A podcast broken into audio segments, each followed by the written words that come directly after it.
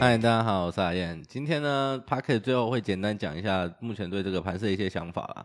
然后还有今天比较想聊，今天比较想聊这个最近很红的这个话题哦，投资网红该不该付对账单啊这件事情。然后最近 我看到蛮多这个粉钻啊都在聊这件事情。然后毕竟有有个人开了这一枪嘛，对不对？所以 最近的话，Facebook 都会看到这个话题。然后我觉得蛮有趣的啦，就是。各有，就是正反两边各有各自的说法啦，然后看起来好像都蛮有道理的这样，但我觉得这件事情其实是这样子啊，就是要看你是从什么角度来切入，然后来看待这件事情啊。我们先以一个普罗大众的心态，好不好？普罗大众啊，我们看到了一个呃，假设阿燕好了啊，这个啊，淡定看孩子的那个那个作者，那个就是啊，他写了一篇文章啊，他说他看多哦，那他就应该把多单抛出来啊，对不对？让大家看看你有没有买，是不是这样？听起来好像很有道理啊，但其实里面我个人觉得有几个问题啦。啊，第一个就是他抛了对账单，他也不是在对你负责啊，因为你的 你的损益只有你自己能负责，他没办法替你负责。哦，除非除非什么？除非你一开始就想要他替你的损益负责，所以你希望他抛，哦，因为你赔钱的时候你至少有个出口嘛，就是哎，干当初是你叫我做多的，啊，现在赔钱了啊，是不是你要负责？哦，我觉得这是一个。很不健康的心态啦，就是你想要把这个责任转嫁给其他人，来规避掉你这个心理上的缺失，所以我觉得这不是一个很很健康的心态。然后再来就是，比起这个对账单，应该有更重要、然后更深层的东西值得你去留意的啊，而不是说什么哦，他说多哦，所以我做多。更重要的是什么？更重要是他文章的内容，还有他的洞见哦，是不是值得你学习？还有是不是值得你？呃，参考效法的地方啊，我觉得这个东西都是比 对账单更重要的东西啊。那就我个人而言，我从来不抛对账单。呃，印象中好像几年前有抛过一次吧，我忘记了，几年前吧。但是重点是什么？重点是，如果你我当时的认为啦，我至少我到现在还是这样认为的，就是你抛了对账单之后，前面的那个问题就会跑出来，它反而会模糊了整个焦点啊。焦点不是说我今天有没有进的对，有没有进的多单，我看多我有没有进多，重点不是这个，重点是我看多的理由是什么啊？这个才是重点啊，而不是说今天这个人他买的多啊，所以我就相信他。如果是这样的话，那你进场的理由也太薄弱了吧？是不是？那假设是这样子，那你之后亏损也是刚好而已啊，因为你当初进场就进的那么草率了，不是吗？那你亏损。嗯，难道你希望你草率进场，然后就可以呃获得很丰厚的报酬吗？这样是不是太天真了一点？如果你想要嗯参考或是追随，或是跟他学习，跟这个人学习的话，那你的重点是摆在哪里？当然不是摆在他有没有进多单、进空单嘛，当然也不是摆在他赚了多少钱嘛，是不是？重点是摆在说，呃，比如说以个股来讲，他是怎么看待一间公司的？他怎么分析一间公司的？他是如何呃可能从产业面啊，从、公司的基本面，或者是等等等之类的。啊，去深刻的透析一间公司的，这个才是重点啊！不是说他买了多少钱啊，他买多少钱跟你没关系啊，是不是？所以他赚钱他赔钱跟你都没有关系，这个是重点嘛，对不对？那所以我前面才会说，就是我觉得普罗大众这样子的想法很正常，但是其实我觉得背后隐含的一个比较深层的东西是，他们其实某部分来讲，哦，是想要在。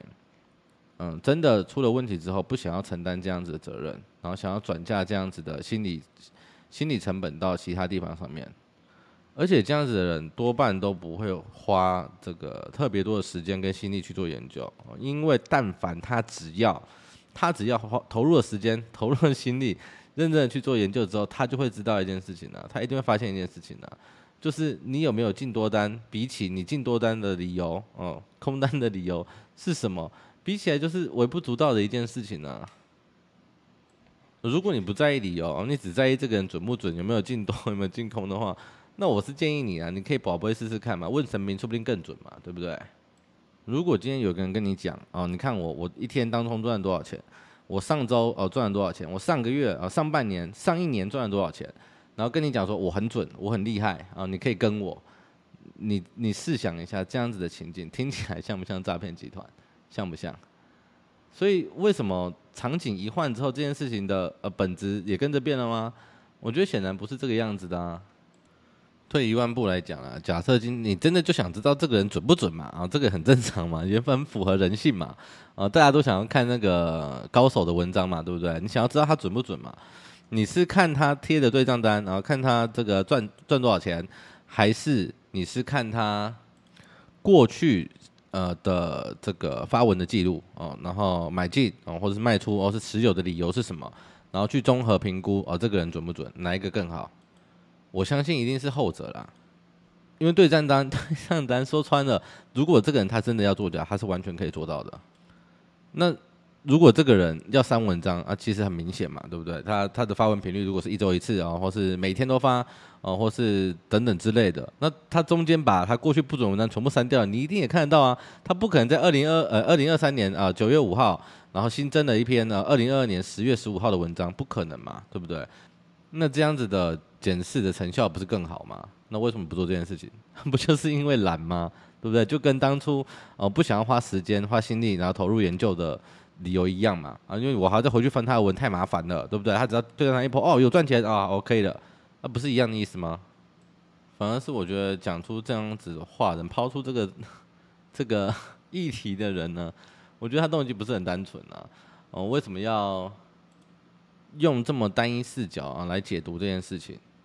然后背后一些更重要的事情，然后全部都没有提，然后就只讲这个，呃，看起来好像对他有利的点这件事情上面，就觉得蛮蛮有趣的，蛮有趣的。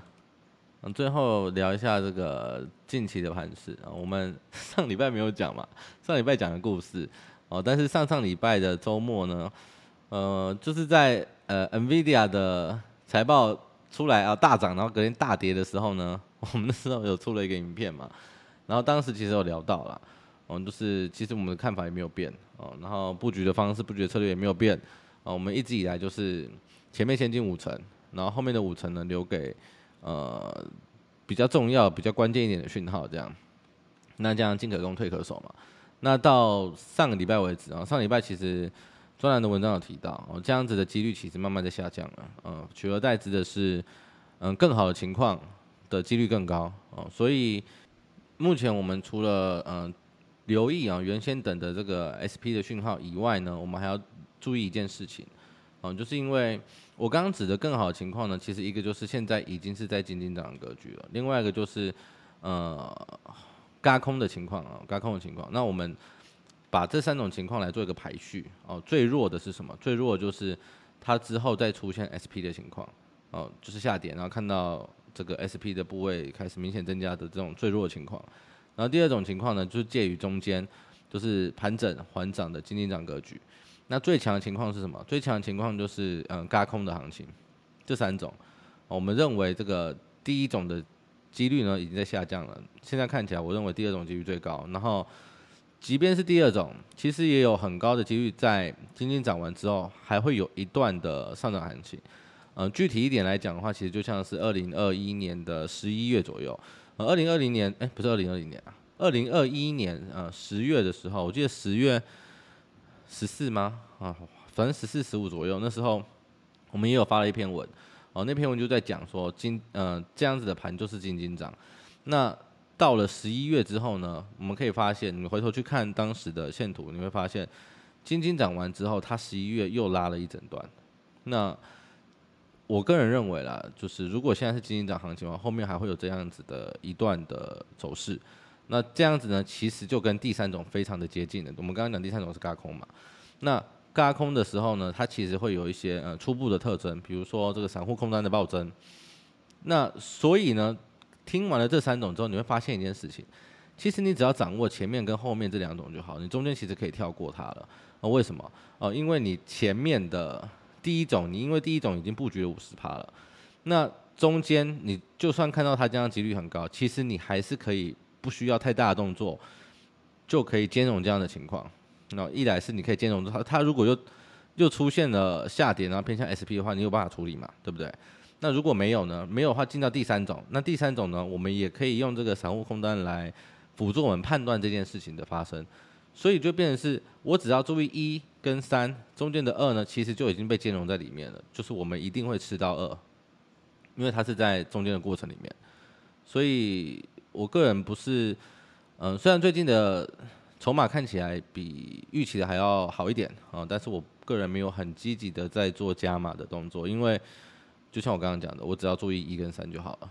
那最后的假设最后三出现的时候，我可以再加一点进去。那前面赚了一段，后面又赚了一段，那这样不是蛮好的吗？所以总结以上大概就是这样子了。那后续的话，我们就再慢慢观察这个盘后资料的情况，然后再做一些相应的调整。好了，大概就是这样，大家晚安，拜拜。